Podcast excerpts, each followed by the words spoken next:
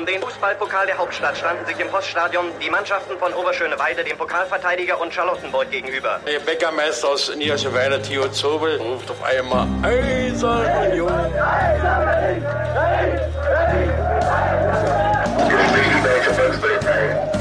Eine Bankbürgschaft aus Unions Lizenzunterlagen hatte sich als gefälscht herausgestellt. Union ist gerettet. Union ruft alle Berliner Fußballfans dazu auf, sich am Räumen des Stadions von Schnee und Eis zu beteiligen. Ein Jahr lang haben die Union Berlin-Fans an ihrem geliebten Stadion an der alten Försterei gebaut. Und jetzt ist die siebte Minute angebrochen und es gibt eine schöne Geste für die Nummer sieben. Doch die Unioner selbst werden gut beraten sein, auch in der Stunde der Euphorie niemals zu vergessen, was war, um so zu zu bleiben, wie sie sind. Herzlich willkommen zum Union Geschichtspodcast und niemals vergessen, in dem Daniel und ich, ich heiße Sebastian, euch alle zwei Wochen eine Geschichte aus der Geschichte des ersten FC Union Berlin erzählen, Geschichten, die mal was mit dem Sport direkt zu tun haben, mal was ein bisschen mehr am Rande und über die Zeit erzählen. Daniel, erinnerst du dich noch, welche Geschichte ich dir das letzte Mal erzählt habe? Ja, du hast mir erzählt, warum äh, man sich wundern könnte, wenn man sich auf, äh, wenn man auf die deutsche Meisterschale schaut, weil da drauf steht äh, Union Berlin. Dabei wissen wir ja, dass Union die so richtig nicht gewonnen hat, aber ähm, eben einer der Vereine, mit denen man unterwegs mal begegnet ist in der Geschichte der Gründung des ersten FC Union äh, und seiner Vorgängervereine in, in dem Fall besonders. Und wie das äh, eben dazu führt, dass für 1905 da Union Berlin als deutscher Meister vermerkt ist. Richtig. Also nicht richtig gewonnen, wollen wir es mal richtig sagen, nie gewonnen. ja, niemals deutscher Meister, erster FC Union Berlin. Daniel, ich bin schon sehr gespannt, was für eine Geschichte du uns heute erzählst. Leg los. Ja, du hast ja gerade gesagt, dass äh, manchmal ein bisschen näher am Sport ist, manchmal äh, weiter weg. Und ähm, wir nehmen ja heute auf am 11. August 2019, äh, dem Tag, der selber in die Geschichte des ersten FC Union als äh, der Anfang der ersten Pflichtspielsaison in der Bundesliga für Union eingehen wird. Und da dachte ich mir, äh, schaue ich doch mal ähm, bisschen äh, mehr als 20 Jahre zurück äh, auf eine Saison, in die Union damals gegangen ist und die auch irgendwie richtungsweisend war, nämlich die Saison 1990-91. Und ähm, wie äh, Union irgendwie dann so in dieser verspäteten Wendephase, ähm, also der deutsche Fußball, der DDR-Fußball ist ja dann so ein bisschen verspätet äh, zum Geltungsbereich der gesamtdeutschen Liga-Struktur äh, beigetreten. Ähm, und wie das so für Union gelaufen ist. Ja, aber ist ja nicht nur der deutsche Fußball gewesen, also beziehungsweise der ostdeutsche Fußball, der ja nicht sofort am 3. Oktober 1990 in äh, bundesdeutsche Strukturen reingehüpft ist, sondern es waren ja viele Systeme. Also ich kann ja sagen, kurz aus meiner Erfahrung, du bist da ja noch mit der Trommel im Baum gerannt, glaube ich. ähm, oder was auch immer. Jedenfalls äh, 1991 war auch äh, das Datum, an dem das Schulsystem vereinheitlicht wurde. Bis 91 war das ja auch zweigeteilt und äh, das war danach ja auch noch für die Leute, die das DDR-Abitur gemacht haben, noch ein Jahr länger zweigeteilt. Genau, und so war das eben im Fußball auch. Da ähm, hat man nicht äh, in der Wende-Euphorie sofort irgendwie äh, beschlossen, jetzt ab 1990 schon eine gemeinsame Liga zu haben, sondern man musste erstmal abwarten, wie sich das äh, alles so entwickelt. Ähm, und dann kam es eben dazu, dass äh, die Saison 1901, äh, 1990, 91 sozusagen die, die Qualifikationssaison äh, für die Bundesliga wurde, für die DDR-Vereine. Und ähm, wenn man jetzt darüber liest, dann liest man immer, dass es äh, nur zwei Plätze in der Bundesliga und sechs in der zweiten Bundesliga für die äh, DDR-Vereine gab. Und ich fand irgendwie immer schon dieses nur irgendwie interessant, denn ich meine, heutzutage äh, würde man sich ja denken, hm, zwei äh, in Anführungszeichen ostdeutsche Vereine in der äh, ersten Liga und sechs in der zweiten, das wäre ja schon viel. Ähm, aber damals äh, wurde das halt äh, schon eher als äh, Affront wahrgenommen. Und ähm, man liest dann immer, dass äh, Angst vor der, ähm, wie sich herausstellte, ja auch nicht ganz unberechtigte Angst vor der wirtschaftlichen Leistungsfähigkeit der ähm, DDR-Vereine oder Ex-DDR-Vereine ähm, dafür ausschlaggebend äh, gewesen ist.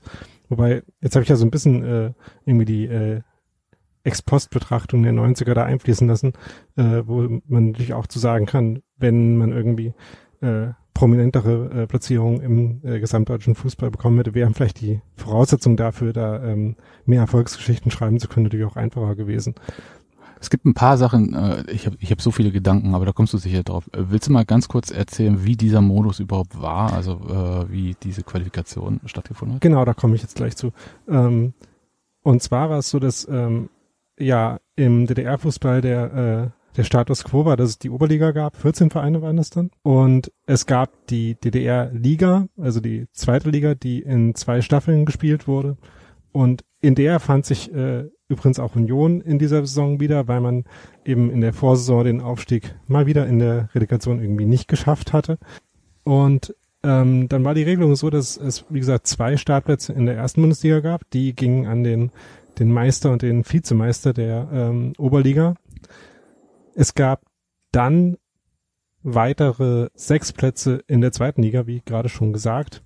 Und für die konnten sich äh, erstens die nächstplatzierten in der äh, in der Oberliga platzieren, äh, qualifizieren, also die ähm, auf den Plätzen drei bis sechs. Dann gab es sechs äh, Plätze in der Qualifikationsrunde für die zweite Liga und äh, in der Oberliga zwei Vereine, die quasi direkt in die dann neue dritte Liga, das wir damals in die Oberliga abgestiegen sind. Und äh, in dieser Qualifikationsrunde gab es dann eben noch zwei Plätze für die beiden Staffelsieger der DDR-Liga, also der zweiten Liga in der DDR. Das war der Modus, ähm, so dass für Union klar war, man muss irgendwie äh, die DDR-Liga-Staffel gewinnen und sich dann äh, in einer Relegation durchsetzen, um in die zweite Liga zu kommen. Wir wissen ja, dass hatte man ja viel das, Erfahrung mit gemacht. Da hatte man mit Relegation hatte man in den vor allem 80ern äh, schon viel Erfahrung gemacht und mit äh, Relegation, um in die zweite Liga zu kommen, sollte man dann noch viel mehr Erfahrung in den kommenden Jahren machen. In der Tat. Ja. Ähm, kurzer Exkurs, da wir ja beide äh, ein partikulares Interesse an Thüringen haben und mir aufgefallen ist, für Thüringen war diese, äh, diese Saison übrigens relativ katastrophal. Denn nicht nur sind Erfurt als Dritter und Jena als Sechster beide nicht in die Bundesliga gekommen. Es war auch so, dass in der äh, anderen, also für aus Union-Sicht anderen Ligastaffel ähm, auf den Plätzen 10 bis 16, also dem letzten Platz, ganze vier Thüringer Vereine sich platziert haben. Und da mit Weimar, Suhl, Nordhausen, Kaliberer Tiefenort, ähm, was sehr in der Nähe von äh, dem kleinen Ort liegt, aus dem ich komme. Und Ilmenau. Kurz, ähm, das, darf, ich, darf ich ganz kurz ja. ein, einhaken? Kali Vera Tiefenort hat mit dem Kaffeetierchen, das in einem anderen Podcast, nämlich dem Ostfußball-Podcast drüber gehalten, häufig benannt wird, ja auch ein sehr schmuckes Stadion, also was man auch heute sich noch anschauen kann. Ja, ich bin äh, sehr oft äh, vorbeigefahren mit dem Fahrrad und so. Äh, gibt auch einen schönen Berg in Tiefenort, den man, äh, der sehr sportlich interessant ist. Also sehr zu empfehlen. Tiefnord. ja. Äh, genau, aber das, äh, das nur am Rande. Also äh, für Thüringen lief die Saison nicht so gut wie, Spoiler Alert, dann am Ende auch für Union. Aber da kommen wir noch zu. Und für Union war dann, wie gesagt, die Ausgangssituation eigentlich relativ klar. Man musste irgendwie äh, die Liga gewinnen und sich dann in dieser komischen Relegation durchsetzen. Und ähm, was für eine Bedeutung das für Union hatte. Das können wir uns jetzt mal in einem O-Ton aus dem DDR-Fernsehen, das es dann äh, Mitte 90 auch natürlich noch gab, anhören, in dem einer der Funktionäre von Union sagt, worauf es in dieser Saison ankommen wird. Unser Ziel ist eindeutig, dass wir in die zweite Bundesliga wollen. Aus vielerlei Gründen, das lasse ich mal alles hier weg, aber die Existenz dieses Vereins mit den 18 Mannschaften hängt davon ab. Geld kommt zuallererst über den Namen erster FC Union und da kommt es wieder darauf an, wie die erste Mannschaft spielt, von Sponsoren. Das ja. hat sich ja bis heute nicht geändert, ne? Genau. Ähm, und ich fand das äh, eigentlich auch ganz äh, ähm, wegweisend eben für die 90er, dass man irgendwie ständig in die zweite Liga will, ständig äh, die wirtschaftliche Existenz auf dem Spiel steht, aber wenn überhaupt sie äh, durch irgendwas begründet ist, dann durch die Strahlkraft, die dieser Name Erste FC Union irgendwie immer noch hat oder ähm, dann durch die 90er auch irgendwie durchgerettet hat.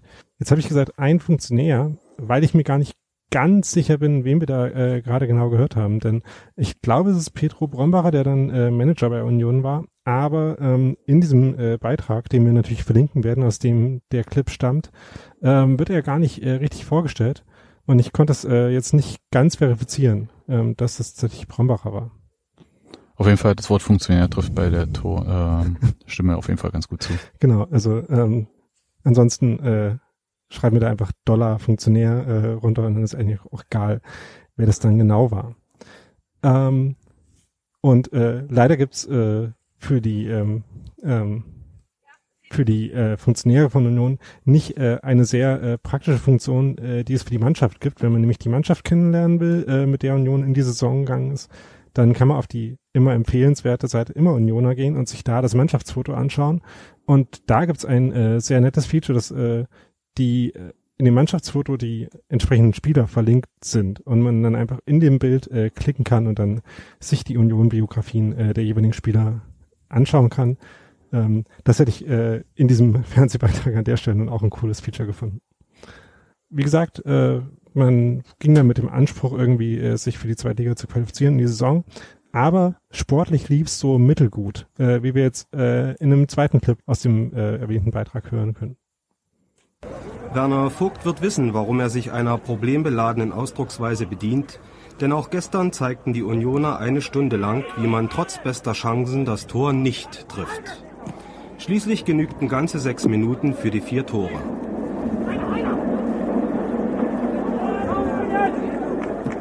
Und so konnte man in Skopau eisern Union-Rufe hören, wenn auch nur vereinzelt und in der Lautstärke der Bedeutung des Spieles angemessen.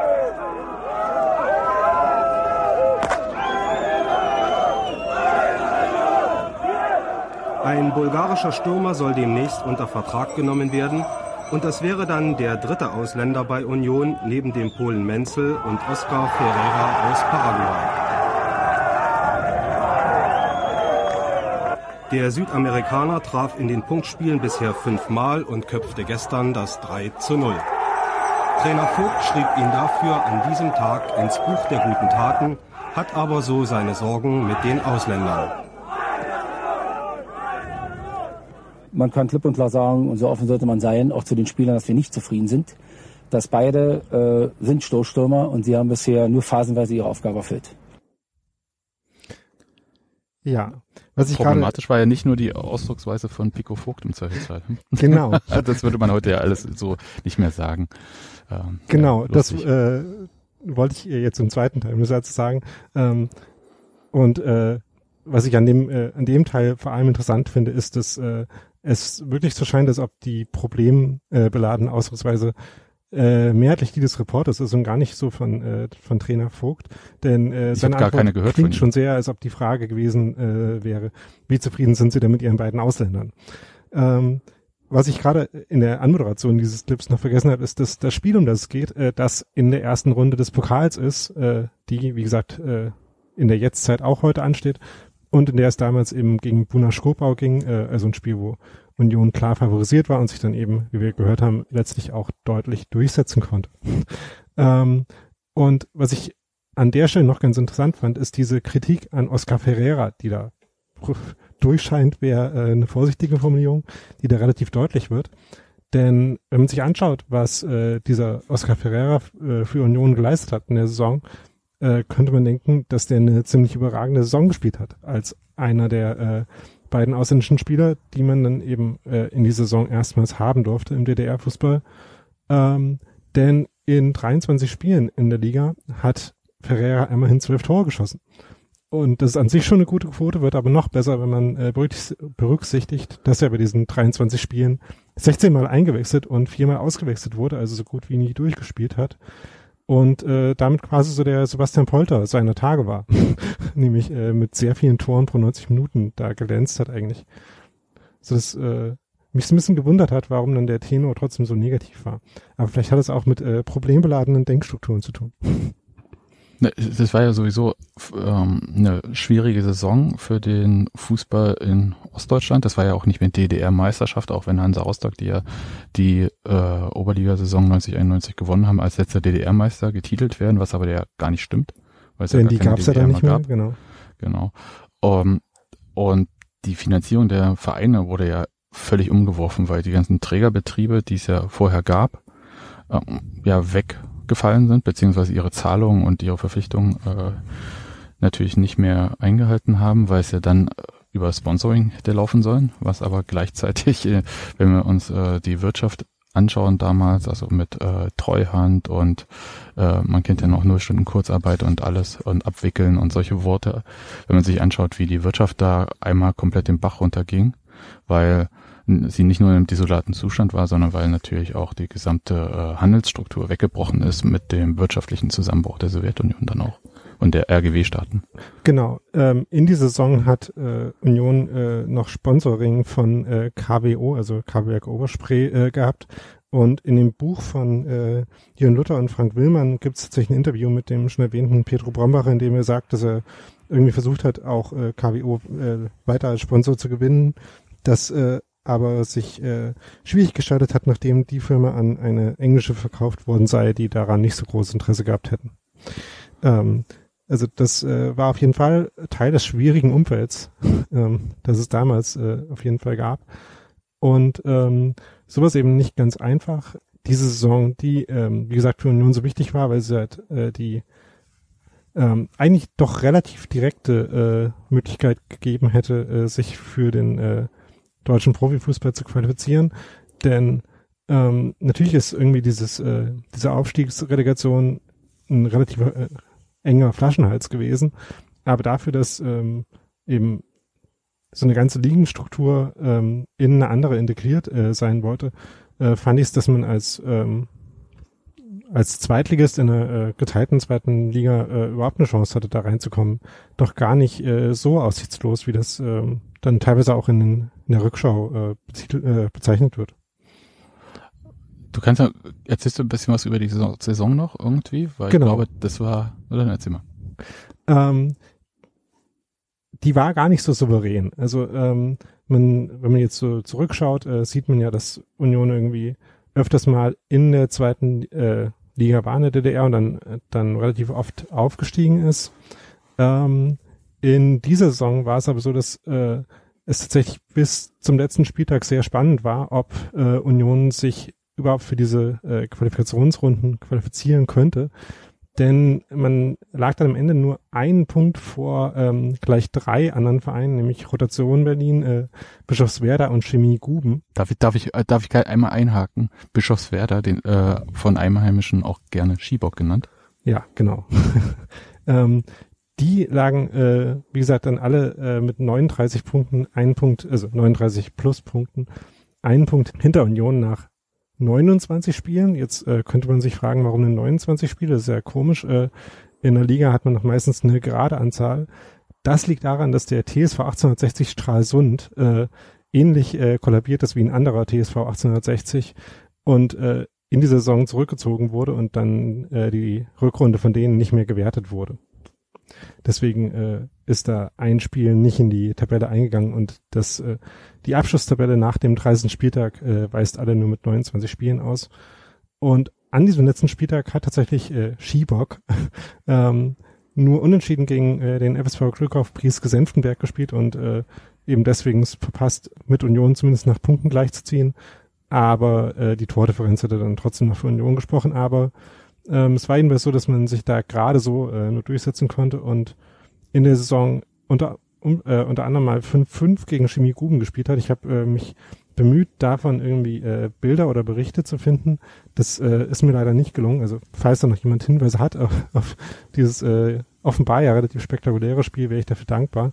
Aber insgesamt äh, lief es relativ schleppend und äh, ein paar Spieltage vor Schluss war Union auch mal noch kurz nur Vierter in der Tabelle. Das war relativ äh, zäh. Und man hat an einigen Punkten in dieser Phase halt auch so die Umwerfung, die äh, den veränderten Kontext gespürt, äh, so dass äh, sowas wie Zuschauerzahlen im Vergleich zu den äh, Vorwendejahren deutlich zurückgegangen ist. Ganz gut kann man das daran festmachen, äh, wie das zu bestimmten Highlight-Spielen war. Denn die waren ja für Union klassischerweise äh, natürlich immer die vor allem gegen den äh, BFC Dynamo. Den gab es ja dann nicht mehr. Der hieß äh, FC Berlin. Aber trotzdem, auch wenn die in der Oberliga waren und äh, Union in der Liga, ähm, hat man trotzdem mal gegen die gespielt und äh, zwar in der zweiten Pokalrunde. Und bei dem Spiel zum Beispiel gab es äh, im Stadion an der Alten Fürsterei nur 3500 Zuschauer. Und nicht wie ein bisschen später, äh, am Ende der Saison dann schon wieder eher so 10.000 ähm, oder ein paar Jahre vorher zu Oberliga-Zeiten noch irgendwie über 30.000 zum Beispiel im Stadion der Weltjugend. Es könnte vielleicht auch damit zu tun haben, dass nicht nur der erste FC Union und das gesamte, die gesamten Fußballvereine mit der Umstellung und der Einheit zu kämpfen hatten, sondern äh, alle Menschen im Osten. Ja, eindeutig, ja. Und äh, die Sorge, äh, wie es denn im Fußball geht, da vielleicht eher an zweiter, dritter, vierter, fünfter oder wo auch immer Stelle kam. Genau. Also ist jetzt äh, jetzt nicht so eine ähm, große Vermutung, sondern es dürfte ziemlich die Wahrheit sein. Das äh, ähm, ist natürlich auch wahr, dass äh, der Fußball dann natürlich äh, auf keinen Fall isoliert von den äh, restlichen gesellschaftlichen Entwicklungen war. Bevor wir gleich aber noch ein bisschen mehr über dieses äh, Spiel gegen äh, den FC Berlin sprechen, ähm, noch zwei Bemerkungen zum Kader, nämlich einerseits nochmal zu Oscar Ferreira. Da ist äh, eine Geschichte, die man in seiner Immer Unioner Seite liest, dass er eigentlich eben zum FC Berlin wechseln sollte von Norderstedt, wo er äh, vorher gespielt hat, ähm, sich das aber dann irgendwie zerschlagen hätte. Ähm, auch das ist ein Teil, zu dem ich jetzt bei der Recherche nicht so viele ähm, äh, Berichte ähm, oder ähm, Details gefunden habe, wie ich äh, gerne gewollt hätte. Also auch da nochmal ein Aufruf, äh, falls jemand irgendwie dazu Quellen kennt, dann ähm, wären wir auch da nochmal dankbar, äh, davon zu hören.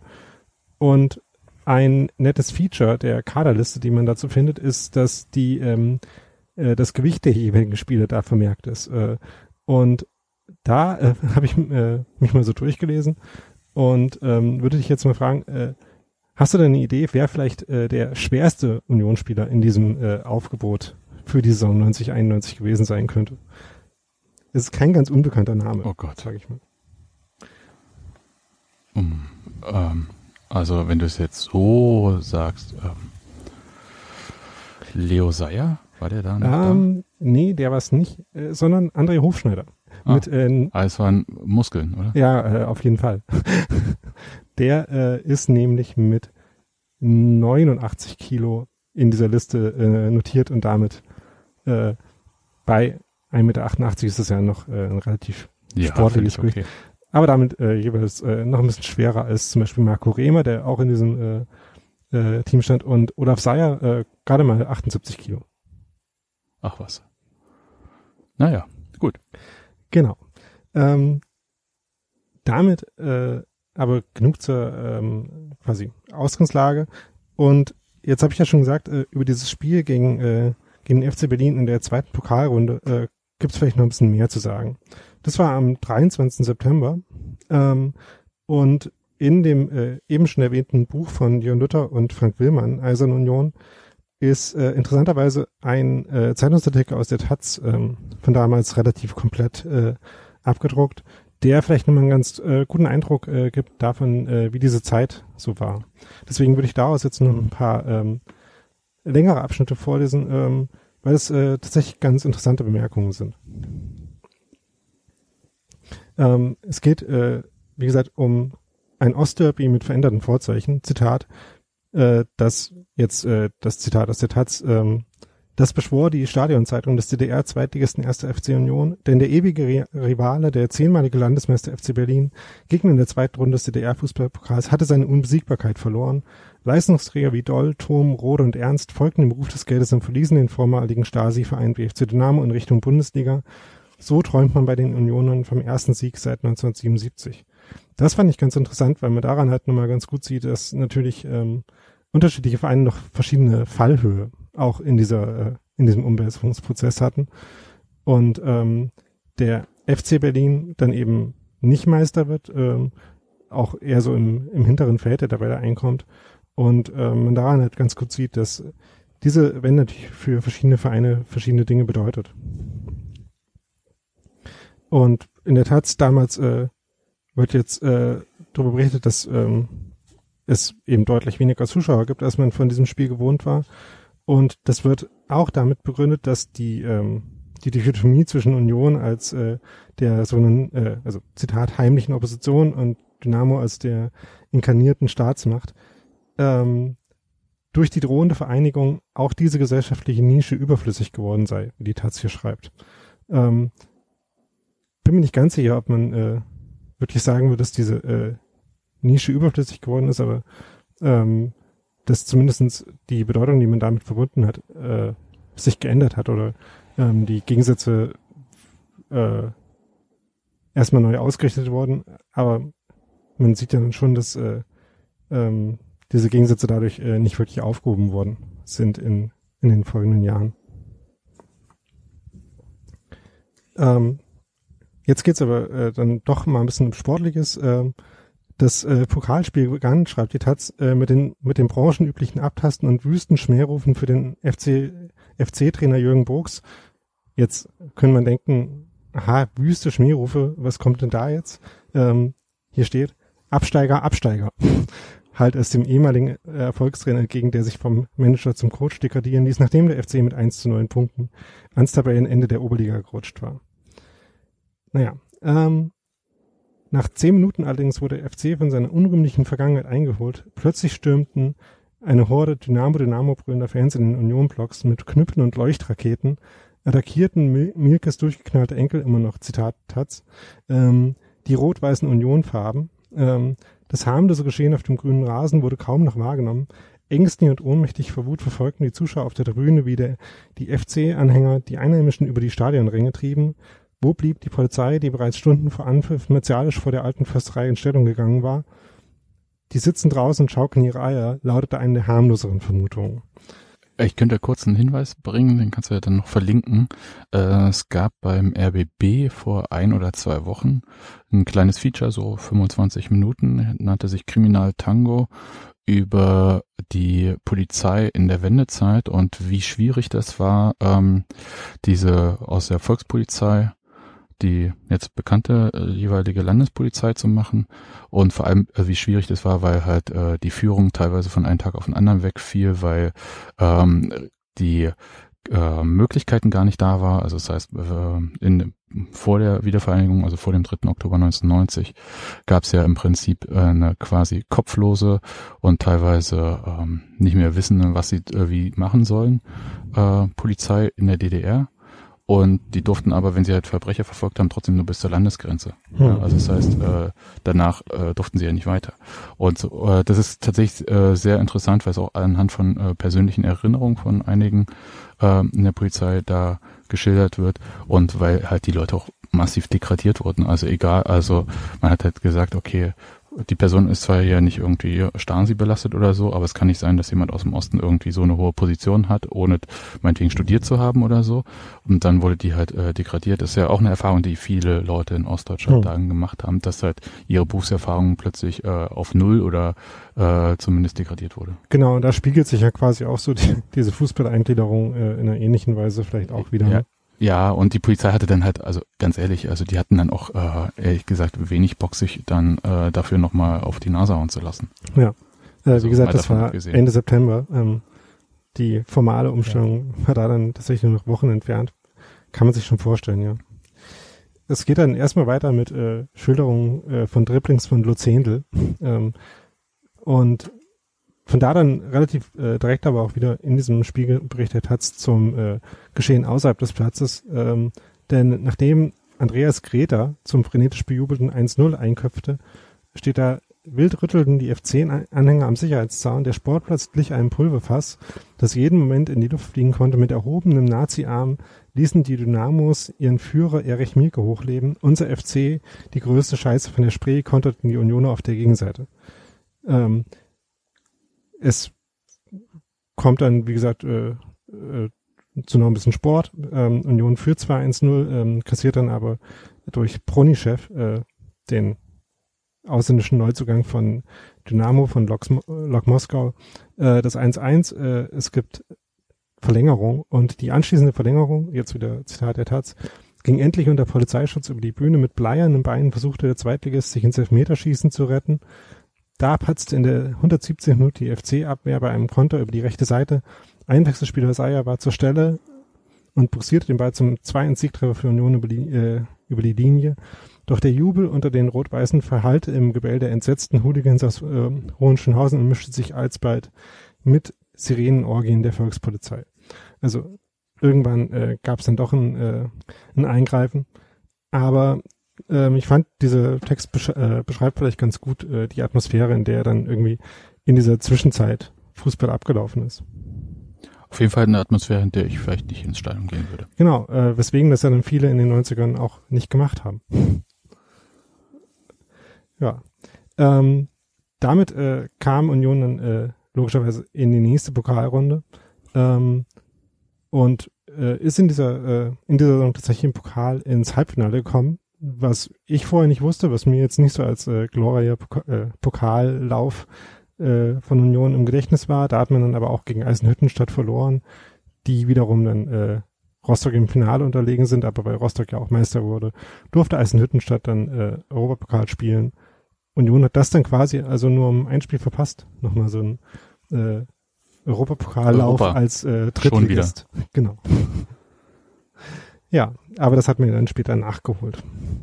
Äh, die läuft äh, schleppend, Chemie Guben und äh, Schieberg und Rotation rumärgern, qualifiziert sich dann aber trotzdem als erster äh, knapp für diese Relegationsrunde und ebenfalls in dem schon erwähnten Buch von Jörn Luther und äh, Frank Willmann steht dann, dass Slogans wie bitte nicht gewinnen und heute dürft ihr verlieren durch die alte Fürsterei geheilt seien. Vor dem entscheidenden Spiel darum, wer dann tatsächlich ähm, aufsteigen würde, gab es diese Rufe. Denn da spielte Union gegen Stahl Brandenburg und äh, die Frage war nur noch, ob Stahl Brandenburg oder äh, der FC Berlin in die zweite Liga kommen könnte. Und da hatte jetzt Union als Verein als Umfeld kein gesteigertes Interesse daran, dass äh, sich eben der ehemalige BFC für die Zweitliga qualifiziert. Was er ja auch nicht gemacht hat. Genau, ähm, denn dieses Spiel hat dann Stahl Brandenburg 2-0 gewonnen und äh, auch dazu werden wir nochmal einen, äh, einen Fernsehbericht in den Shownotes verlinken. Ähm, denn was ich daran interessant fand, war, wie relativ unekstatisch irgendwie dieser, Ex äh, dieser Erfolg, äh, der doch signifikant groß war, irgendwie von den äh, von den Brandenburgern im Stadion an der alten Försterei gefeiert wurde. Ähm, denn man sieht natürlich dann Jubelszenen äh, und Spieler, die äh, oberkörperfrei Interviews geben oder äh, in der Kabine ganz klamottenfrei äh, aus großen Sektflaschen trinken. Aber so richtig ausgelassen äh, wirkt das trotzdem alles nicht. Äh, abgesehen von den äh, sehr äh, ausgelassenen Fokuhita-Frisuren, zum Beispiel von Steffen Freund, die sind äh, auf jeden Fall äh, erinnerungswürdig. Der Grund dafür, dass Union dann äh, zu dem Zeitpunkt nicht mehr aufsteigen konnte, war, dass man bei Stahl Brandenburg und beim BFC verloren hatte und deswegen dann keine Chance mehr hatte, sich für die zweite Liga zu qualifizieren. Was ich mich an der Stelle dann noch gefragt habe, war, ähm, was wäre nicht gewesen, wenn es äh, anders ausgegangen wäre und äh, in der Saison sich zum Beispiel eben der FC Berlin für die zweite Liga qualifiziert hätte. Also ähm, wie sieht so das Szenario aus? Also wie gesagt, stattdessen ist dann Stahl Brandenburg aufgestiegen, so dass man sich äh, vielleicht deren Geschichte in den 90ern so als ja Baseline für das, was dann hätte passieren können, vorstellen kann. Die, nee, ich glaube nicht. Ähm, also als Baseline, also als äh, so die Minimalerwartung quasi. Ähm, ja. Die, aber die waren ja nur ein Jahr zweite Die Liga haben sich nur ein Jahr in der zweiten Liga halten können, haben dann noch ein paar Jahre äh, dritte Liga gespielt und sind dann in den Niederungen verschwunden. Der BFC wäre schon mit anderen Voraussetzungen irgendwie äh, da reingegangen. Und äh, ich hätte in gewisser Hinsicht äh, durchaus spannend gefunden, wie sich das entwickelt hätte und ob zum Beispiel das äh, ja belastende historische Erbe dieses Vereins dann dem wirklich immer ja, noch angehaftet. Auch. Ich bin da so zwiegespalten, was das betrifft alles, weil die zweite Liga damals ja jetzt nicht die finanziellen, auch die erste Liga ja nicht die finanziellen Mittel äh, bereitgestellt hat, wie wir das heute kennen oder aus den vergangenen Jahren. Und deswegen eine Konsolidierung, da hätte überhaupt gar nicht so in dem Sinne stattfinden können. Also wäre das gewesen, hätten ja Vereine wie beispielsweise Karlsruhe Jena oder Rot-Weiß Erfurt, die ja einige Jahre zweite Liga gespielt haben, sich ja auch anders aufstellen können. Insofern würde ich sagen, hat äh, die sportliche Entwicklung da wenig damit zu tun. Erstmal. Also sie hätte wenig positiven Effekt gehabt, so rum. Das, was du erzählst, ist ja der Auftakt zu zehn Jahren Nichtaufstieg äh, wo sich Union in den 90er Jahren, also oder in der Zeit in den 90er Jahren hat sich Union ja durch diese äh, Periode auch den Ruf die Unaufsteigbaren erarbeitet, nicht zu Unrecht. Also im Prinzip in fast jeder Saison ist man mit durchaus äh, hohen Erwartungen reingegangen, die sehr schnell teilweise enttäuscht wurden oder halt teilweise erst nach Saisonende, als man eigentlich schon aufgestiegen war. Und mit Relegation hatte man da auch so seine sehr vielen negativen Erfahrungen dann weitergemacht. Insofern ist das der Auftakt äh, eines äh, zehnjährigen Martyriums, könnte man beinahe sagen. Und dann kommen wir zu dem kleinen Feedback-Hinweis-Blog und ich hoffe, ich habe es diesmal alles richtig drauf.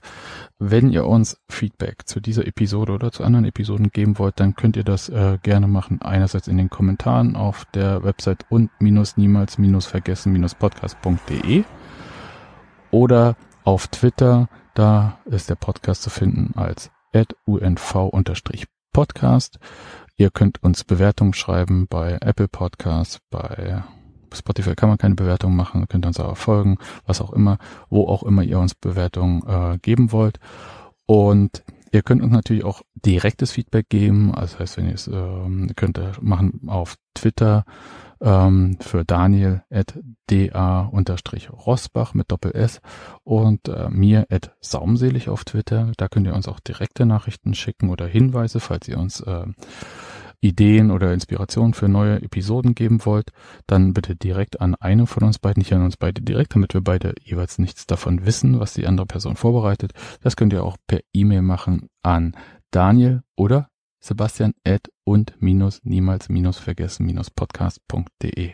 Dann äh, bin ich sehr gespannt, was ich dir das nächste Mal erzähle. Nein, ich weiß es ehrlich gesagt schon, aber ich verrate es dir nicht. Bis denn, tschüss. Doch die Unioner selbst werden gut beraten sein, auch in der Stunde der Eu